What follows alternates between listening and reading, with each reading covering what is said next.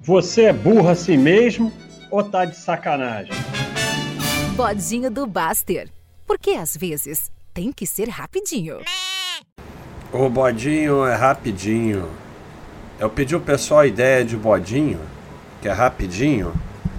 É. tá legal aqui. Aí eu vou ver a ideia do pessoal aqui, mas é rapidinho.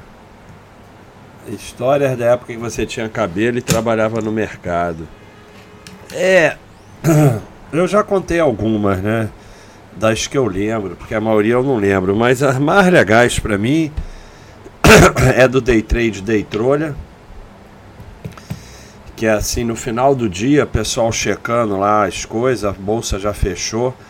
E o cara ficava day trade, day trolha, day trade, day trolha, parece que tava carimbando. Day trade, day trolha, day trade, day trolha.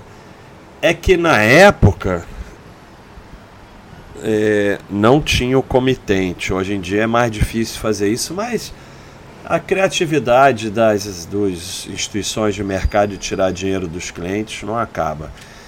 Né?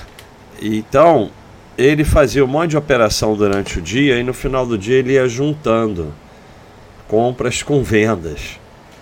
Comprou aqui, vendeu ali, então ele podia fazer com lucro, com prejuízo, mais ou menos na mesma. Então, lucro day trade para mim, day trolha para o cliente. Day trade para mim, day trolha para o cliente. Aí não, esse cliente já perdeu muito, vou dar um day trade para ele. Então é o day trade, day trolha.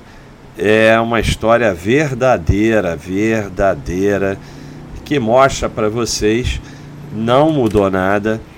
É, o trabalho das instituições de mercado é transferir o dinheiro dos clientes para elas.